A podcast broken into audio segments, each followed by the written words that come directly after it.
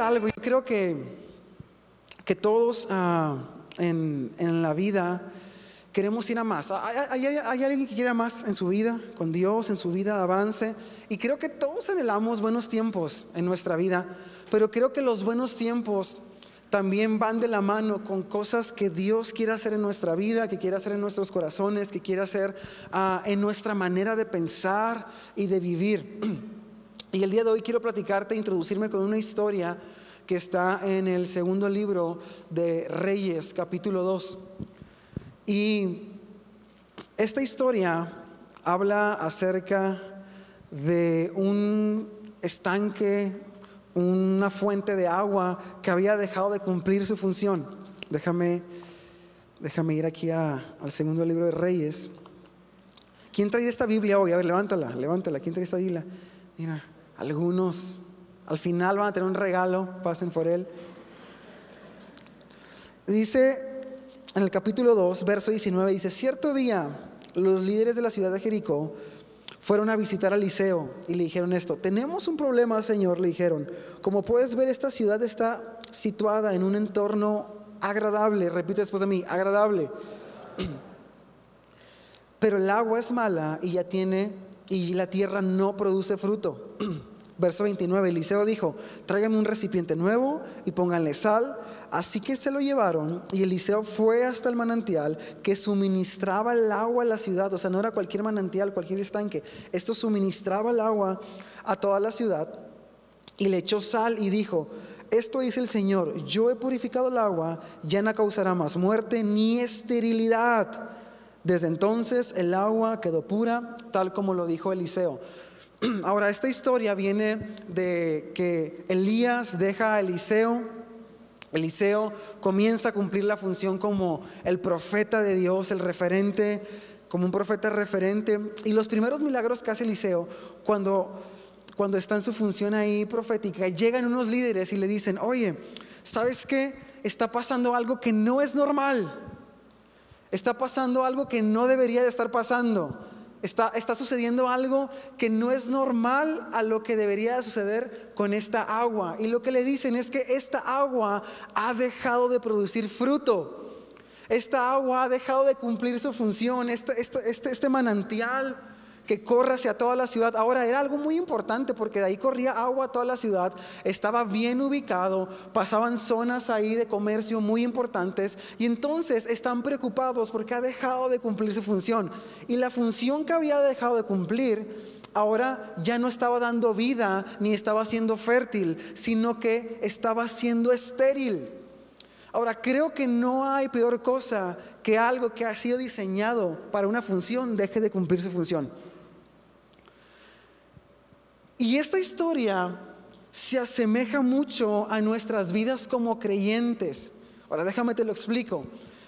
Este, este manantial estaba bien ubicado, estaba en buena zona, había mucho alrededor de ellos, pero no estaba cumpliendo su función. Aunque estaba en un buen lugar, ya no estaba cumpliendo su función. Aunque estaba en un lugar aparentemente vivo, el manantial estaba muerto.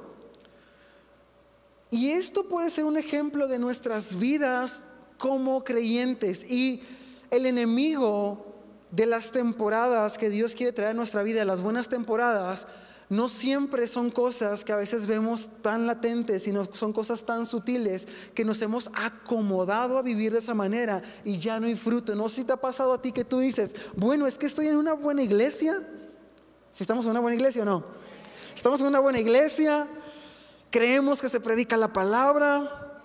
Ah, mis hijos están ahí este, en, los salones, tengo un trabajo, puedo proveer, sirvo en los roles que me toca, pero siento que no pasa nada con mi vida, siento que no hay un buen tiempo en mi vida, siento que solamente estoy avanzando y avanzando y avanzando, pero no hay poder en mi vida, no hay algo nuevo en mi vida. Y sabes que lo que pasa cuando nosotros nos asentamos, como dice aquí la escritura, que el río estaba, el estanque estaba en, en una zona impresionante, hermosa, pero había dejado de cumplir su función. Eso mismo pasa con nosotros cuando nos acomodamos y nos asentamos a una vida como creyentes donde solo estamos recibiendo nosotros, pero ya no estamos expresando el reino de Dios en donde estamos. Y ese es un punto para que nuestra vida se vuelva estéril.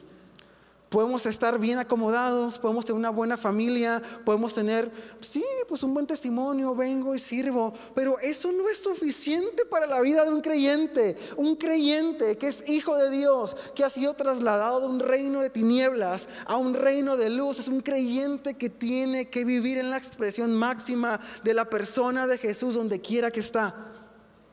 Donde quiera que estamos.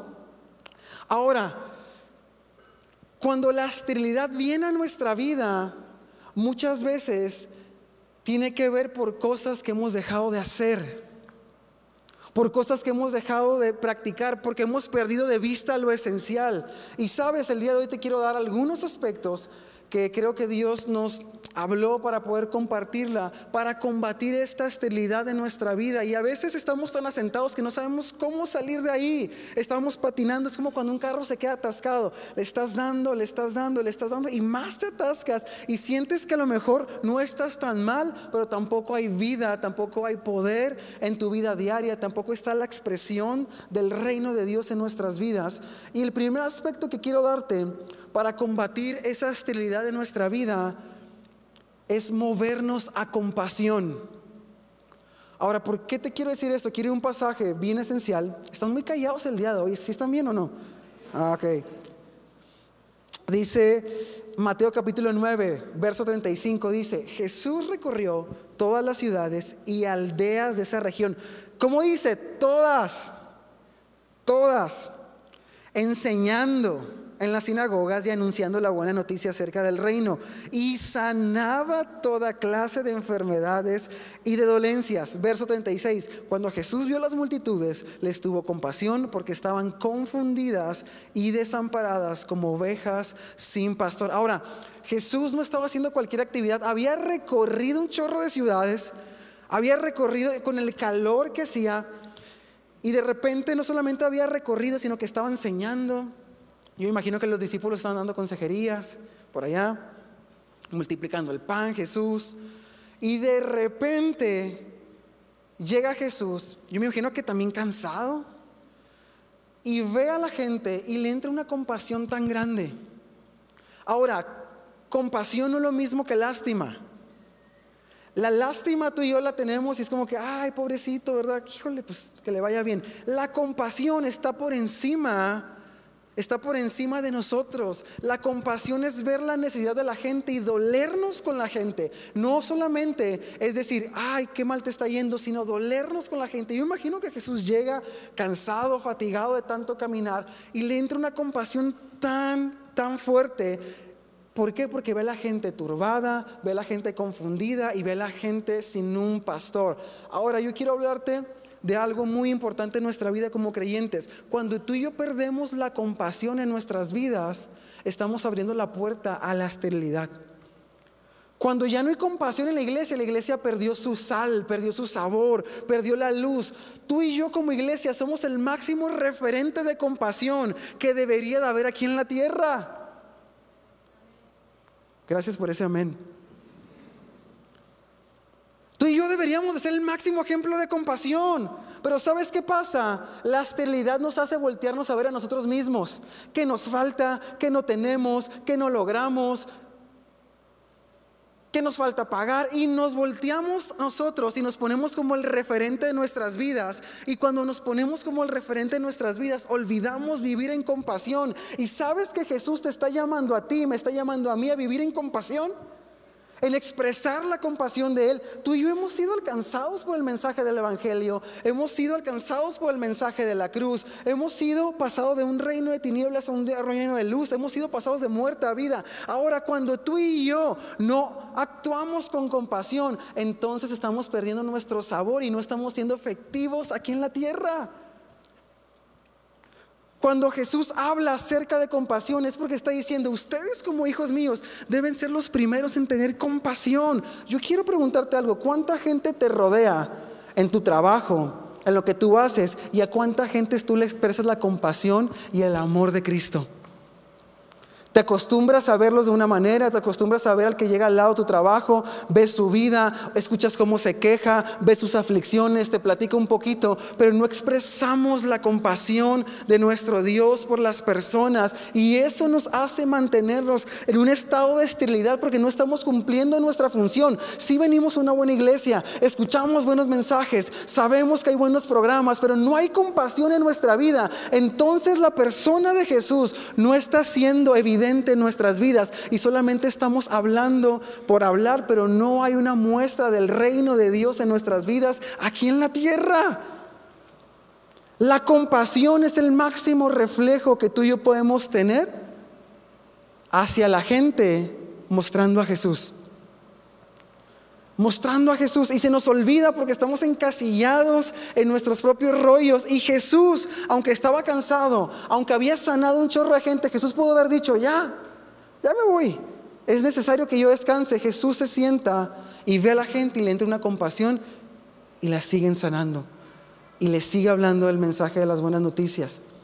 Sabes que tú y yo como iglesia tenemos que ser los primeros en vivir en compasión en expresar la compasión. Yo ah, de repente estoy en el gimnasio, ¿verdad? Son de mis momentos donde estoy solo, la única vez donde estoy solo casi y se me olvidan muchas cosas. Y estoy ahí, ¿verdad?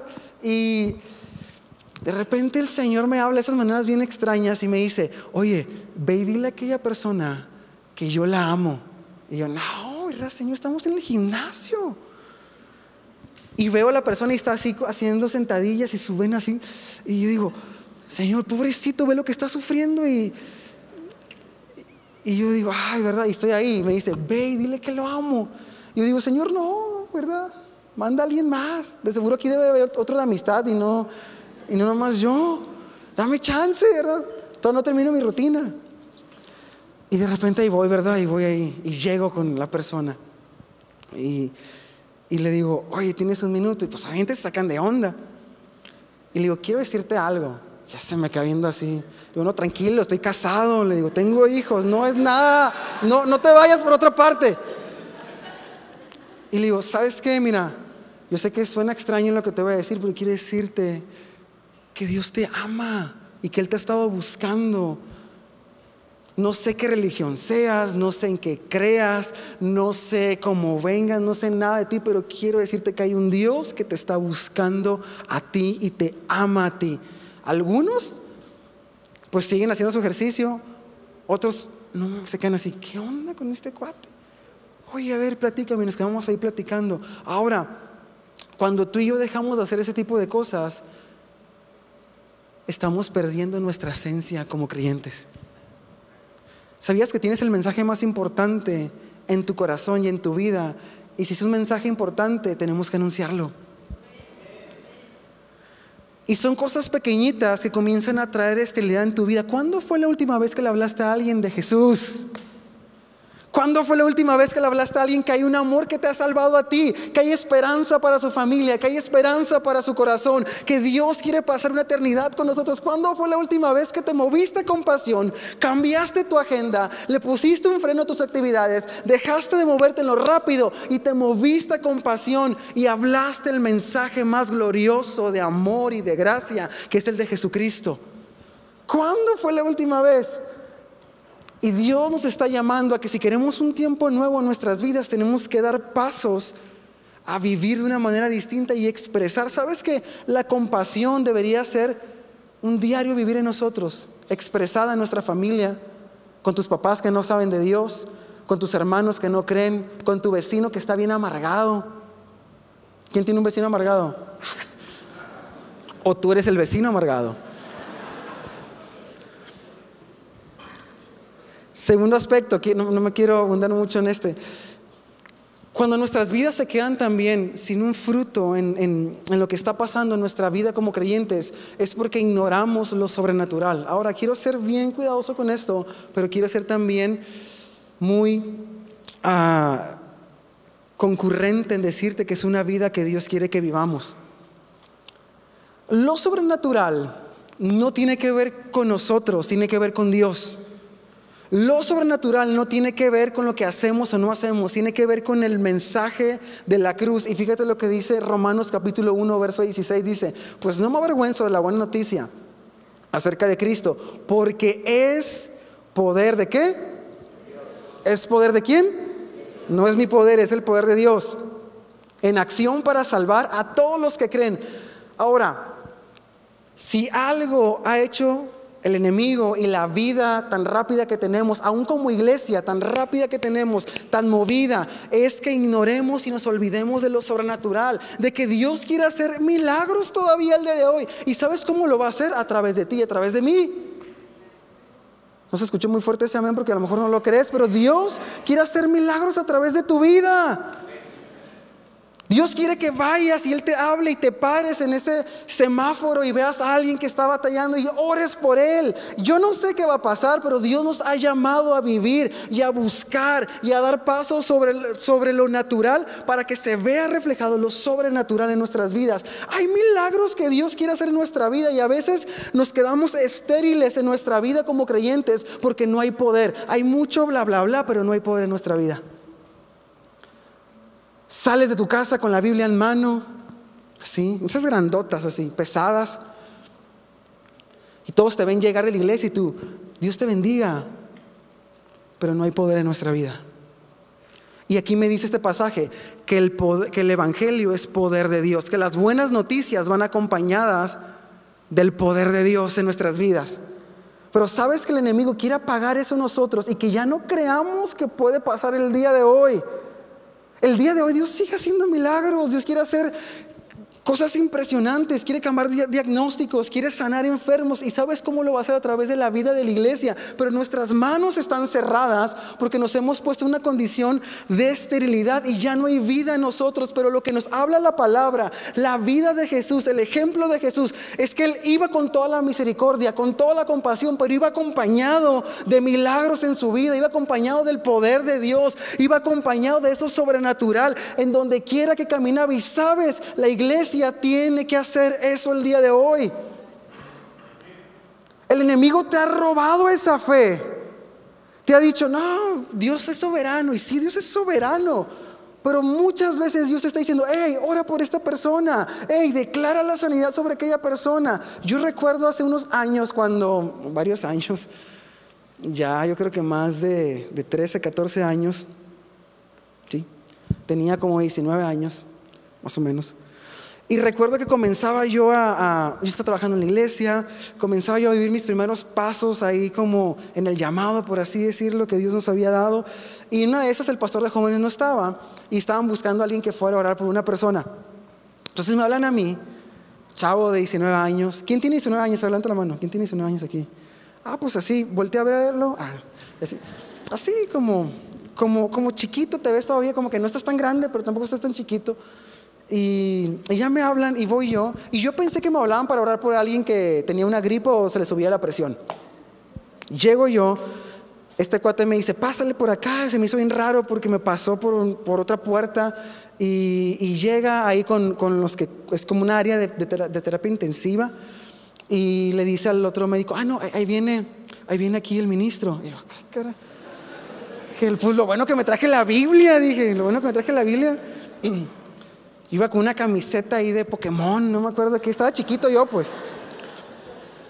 Y llego yo y, y veo a una chava que estaba con nosotros en el grupo de jóvenes. Esta chava, si tú la conocías antes, era así, delgadita, rubia, ojos verdes, parecía modelito así, chiquitita, y había tenido un embarazo muy complicado. Y algo pasó, la verdad no recuerdo exactamente qué había pasado con ella, pero cuando yo llegué su cara estaba tan inflamada que se, se, le había desfigurado así la cara, sus manos, haz de cuenta que estaban así súper inflamadas, que yo sentía que si la tocaba se le iba a reventar la mano.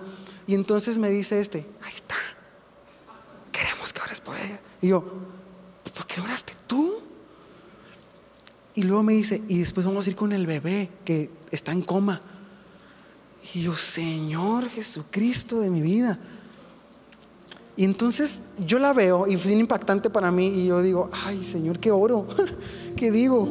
¿Ah? Me aviento una frase acá matona, eh, ¿qué hago? Y, y simplemente me movía con pasión.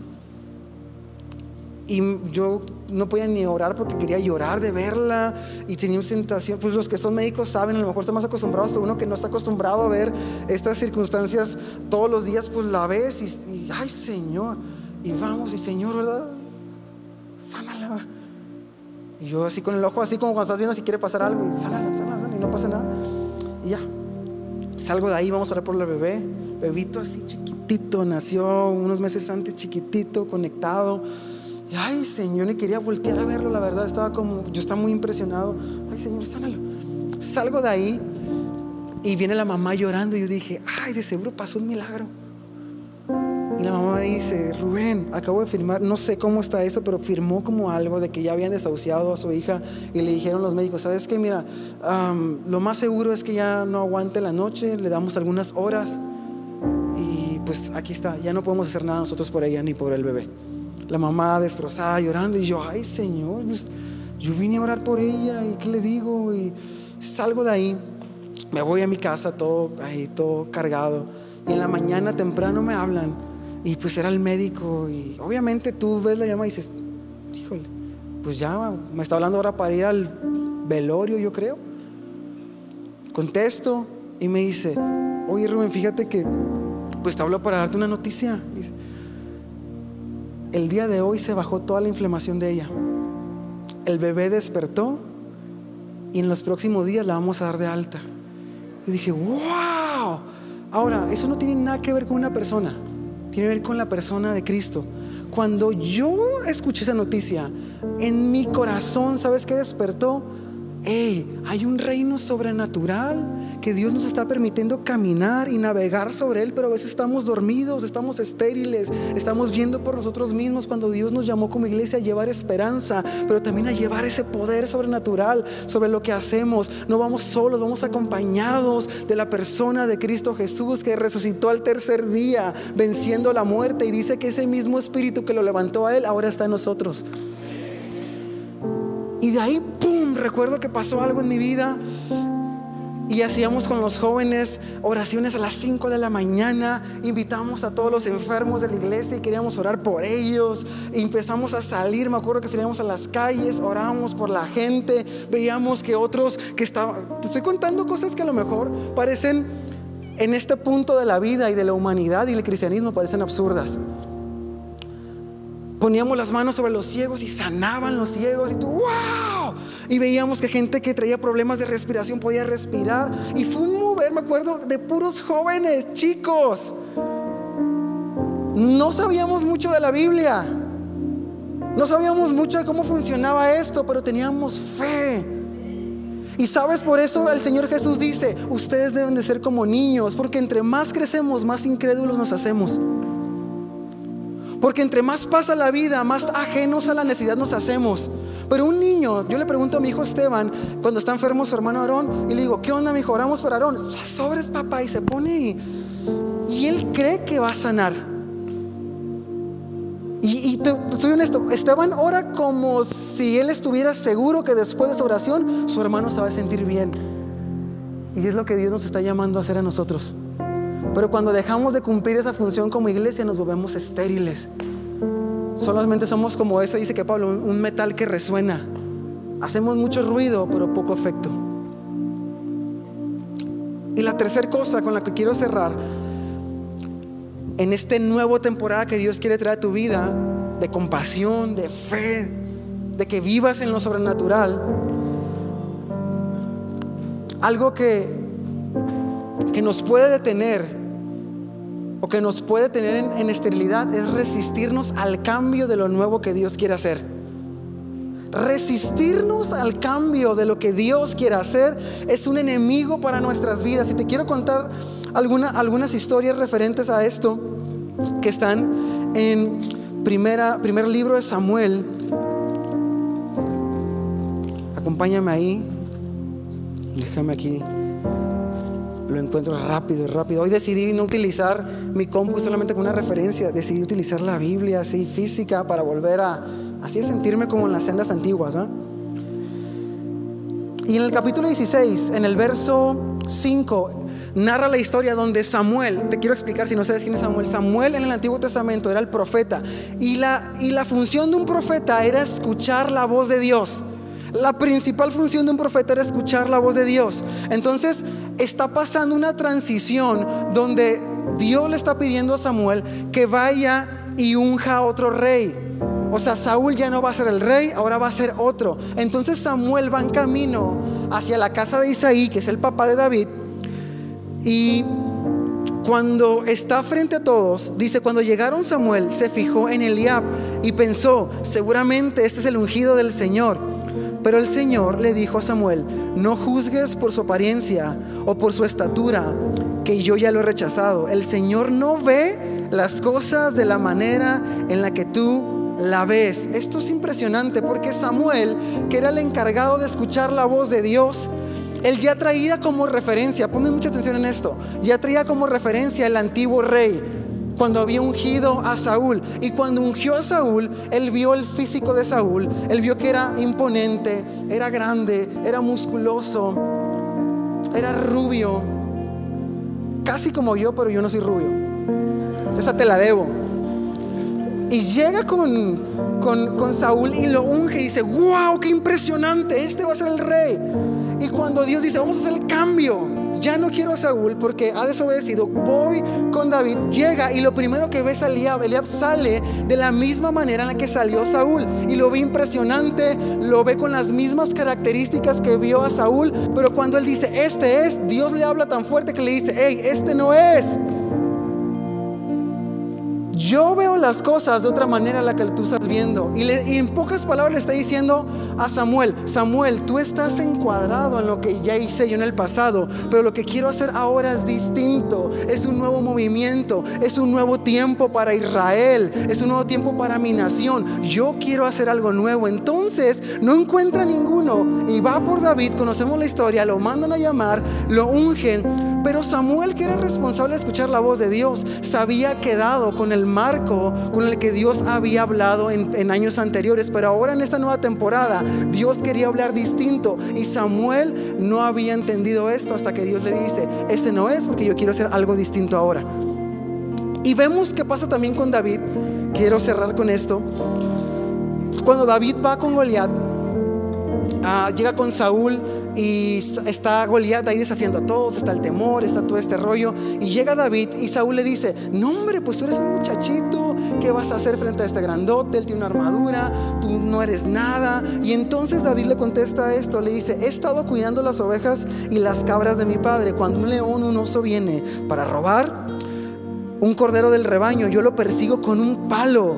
Grábate esto, con un palo está bien loco esto, pero con un palo, y rescato el cordero de su boca. Y si el animal me ataca, lo tomo de la quijada y lo golpeo hasta matarlo. Lo he hecho con leones y con osos, y lo haré también con ese filisteo pagano, porque ha desafiado el ejército del Dios viviente. El mismo Señor que me rescató de las garras del león y del oso me rescatará también de ese filisteo. Entonces Saúl le pone la armadura, David no puede caminar con la armadura, y entonces David sale sin la armadura y va frente a Goliat.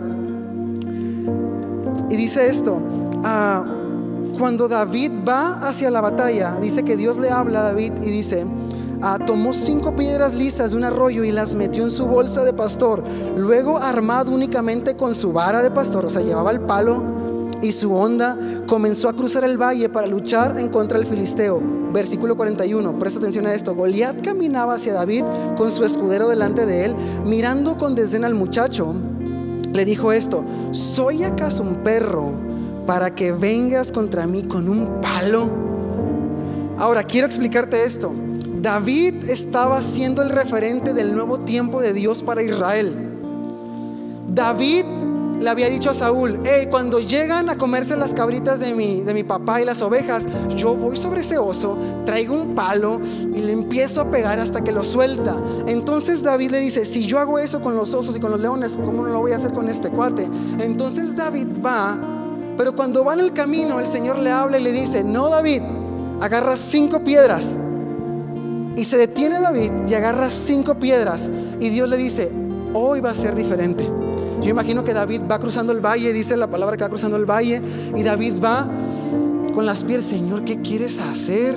Pero va con su vara en la mano y su palo, ¿verdad? Dice, y Dios le dice, no, no, esta vez no va a ser con tu palo, esta va a ser diferente, va a ser con piedras. Ahora, ponte en el lugar de David. David ya había luchado contra los osos, contra los leones. Entonces él decía, bueno, pues, pues, como que Dios me está diciendo algo, serás tú, Dios no serás, pero aquí traigo las piedras, pero por si no funciona, aquí traigo el palo. Y cuando llega con Goliat, Goliat le dice, ¿qué soy un perro qué? ¿Por qué vienes con ese palo? Y entonces David, ¡pum!, le entra la revelación y dice, ah, Dios quiere hacer algo nuevo el día de hoy. Y de hecho David es cuando entra en sí, le dice, tú vienes a mí con todo, con tu espada, con tu lanza, con tu jalabarina. Yo veo en el, vengo en el nombre del Dios Todopoderoso. Ahora, esto es bien interesante, porque si David hubiera matado a Goliat con el palo, David se hubiera adjudicado la victoria a él por lo que ya había hecho antes. Pero Dios le dice, no va a ser con tu palo, no va a ser a tu manera, tú ya has matado osos con ese palo, hayas agarrado leones, pero esta vez va a ser con piedras, va a ser diferente, porque ahora quiero que todo Israel voltee a ver al Señor y no voltee a ver a un hombre. Y cuando nos resistimos al cambio, frenamos la nueva temporada que Dios quiere traer a nuestra vida. Imagínate si David hubiera resistido al cambio, si no hubiera sido sensible a lo de que Dios quiere hacer con su vida.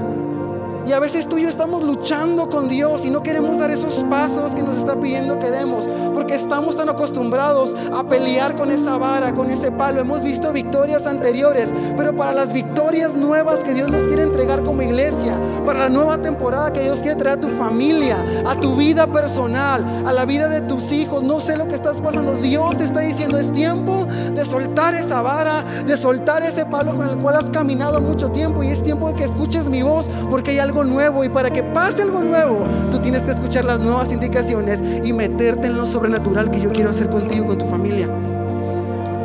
Hay algo nuevo que Dios quiere hacer, pero a veces estamos como David, como que le creemos al Señor, pero vamos con todas nuestras formas todavía. Aquí traía el palo David y dice, pues, pues si le fallo, pues aquí saco el palo rápido y me defiendo. Pero lo que quería hacer Dios, ¿sabes qué era hacer? Es mostrar su poder y decir, hey, esta batalla no fue de David, fue mía. Saúl había llevado un reino a voltearlo a ver a él solamente y Dios quería hacer un reino que volteara a ver a Dios. Y ocupaba a alguien sensible a la voz de Dios. La vida de Saúl se había quedado estéril ya, ya no había vida, ya no era obediente, ya no vivía aún en lo sobrenatural de Dios, pero Dios ocupaba a alguien que llegara y que no pusiera tantas excusas y estuviera presente al cambio, que no se resistiera al cambio, que avanzara, que escuchara la voz de Dios, que diera pasos de fe en su vida, que rompan con la esterilidad. Yo no sé qué Dios te está llamando a hacer el día de hoy, si te ha faltado compasión si te ha faltado creer en los milagros, caminar en fe, si te estás resistiendo algún cambio que Dios quiere traer a tu vida y te está hable y hable y hable y te está llevando y te está brillando, pero sigues aferrado al pasado y no podemos ver lo que Dios tiene en el futuro, en el presente para nosotros, porque estamos aferrados a experiencias del pasado, a victorias del pasado. Es que en, en aquella iglesia yo servía de esta manera, es que yo era líder de no sé qué y sigues aferrado a que ha pasado anteriormente y no podemos ver lo que Dios quiere hacer hoy porque estamos todavía agarrando el palo y cuando Dios está diciendo, hey, utiliza las piedras. Algo nuevo viene para ti, un tiempo nuevo viene para ti, necesitas quebrarte y meterte en el nuevo mover que Dios quiere traer a nuestras vidas, a nuestras familias, un mover nuevo de servir, un mover nuevo de orar, un mover nuevo de compasión, de lo sobrenatural en nuestras vidas, que la gente cuando nos vea no diga, no solamente habla bonito y habla súper bien, sino que hay poder, Él ora y algo pasa, Él llega y habla y comienza a decir algo enfrente de nosotros de la oficina. Y nuestro corazón como que comienza ahí a arder, hay algo en Él y estoy seguro que no es Él, es algo más allá, Dios que está operando en nuestras vidas. Y Dios quiere sacarnos de esa esterilidad a llevarnos a una vida de poder, iglesia. ¿Qué cambio estás resistiendo en tu vida? Ponte de pie, vamos a orar.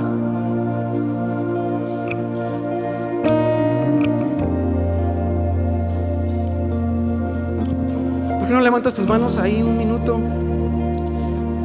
Tú sabes la oración que tienes que hacer delante de Dios. Tú sabes si has caminado los últimos meses sin compasión por las personas que te rodean, por tus hermanos, por tu familia.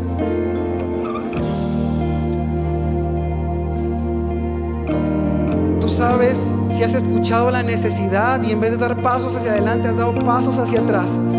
Y eso ha traído un freno en tu vida. Ha traído un freno en nuestros corazones. Tú sabes si nuestra fe está por los suelos y ya no creemos en lo sobrenatural que Dios quiere hacer en medio de nosotros. O a lo mejor estás atorado con cambios en tu vida y te resistes al cambio. Vamos ahí con tus manos levantadas, dile, Señor, quita la esterilidad de mi vida. Vamos, dile, no quiero ser quiero ser un creyente estéril, quiero ser un creyente que lleve vida, que lleve fruto. No me quiero acomodar en lo que hago, no me quiero acomodar a una, buena iglesia, a un buen mensaje, a un buen protocolo, a una buena ciudad. Me quiero acomodar a la cultura del reino de Dios expresada en la tierra. Vamos, dile, Señor, muéveme esta semana con pasión. Muéveme esta semana a orar por algún enfermo.